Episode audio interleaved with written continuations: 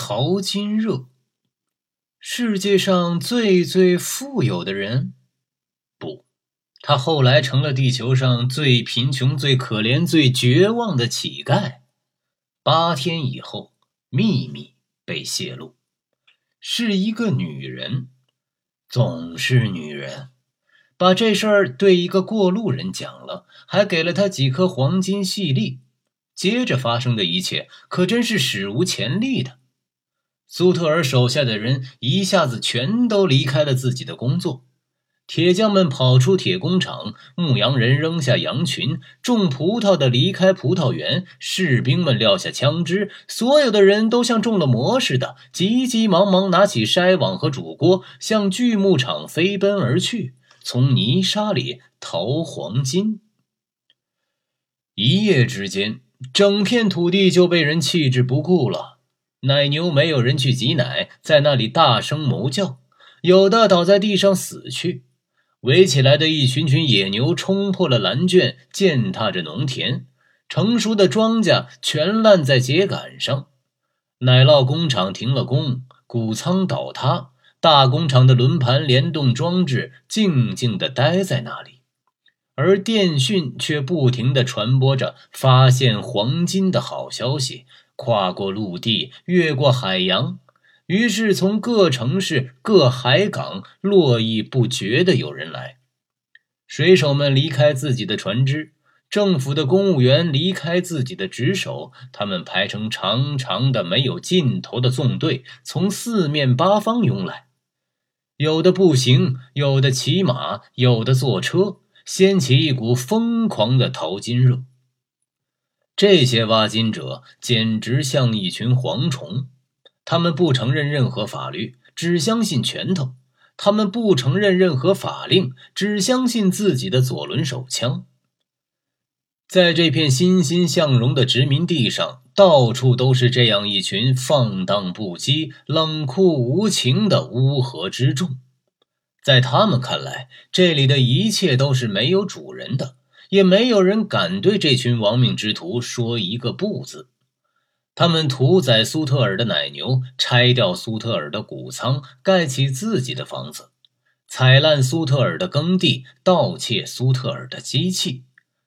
一夜之间，约翰·奥古斯特·苏特尔就穷得像个乞丐，恰似麦达斯国王最后憋死在自己点化的黄金中一样。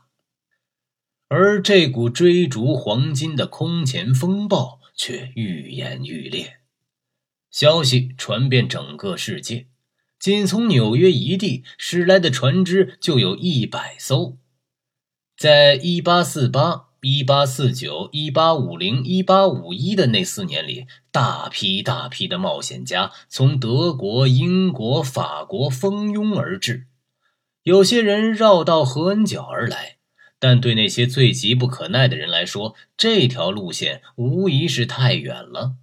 于是，他们选择了一条更危险的道路，通过巴拿马地峡。一家办事果断的公司迅速在地峡兴建起一条铁路。为了铺设这条铁路，数以千计的工人死于寒热病。而这仅仅是为了使那些心情急躁的人能节省三四个星期的路程，以便早日得到黄金。无数支庞大的队伍横越过美洲大陆，世界上不同种族的人，讲各种不同语言的人，从四面八方源源而来，他们都在约翰·奥古斯特·苏特尔的地产上挖掘黄金。就像在自己的地里一样，一座城市以梦幻般的速度在圣弗兰西斯科的土地上矗立起来。互不相识的人彼此出售着自己的土地和田产，而这一片土地是属于苏特尔的，并由政府签署的公文证明。尽管如此，他自己的王国。新黑尔维喜阿的名字终于在这个迷人的字眼“黄金国加利福尼亚”面前消失了。约翰·奥古斯特·苏特尔再次破产，他两眼直瞪瞪地看着这种豪夺，木然无神。起初，他还想同他们争夺，他想同自己的仆人和伙伴们一起连取这份财富。可是，所有的人都离开了他，于是他只好从淘金区完全退出来，回到一座与世隔绝的山路农庄，远离这条该诅咒的河流和不胜不竭的泥沙。他回到自己的农庄隐居起来了。他的妻子带着三个已成年的孩子，终于在那里同他相会。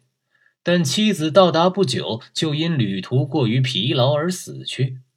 三个儿子现在总算在身边了，他们加在一起是八条胳膊。约翰·奥古斯特·苏特尔和儿子们一起重新开始经营农业。他再次振作精神，带着三个儿子发奋劳动，默默地、坚韧地干着，充分利用这块肥沃的出奇的土地。在他的内心又孕育着一项宏伟的计划。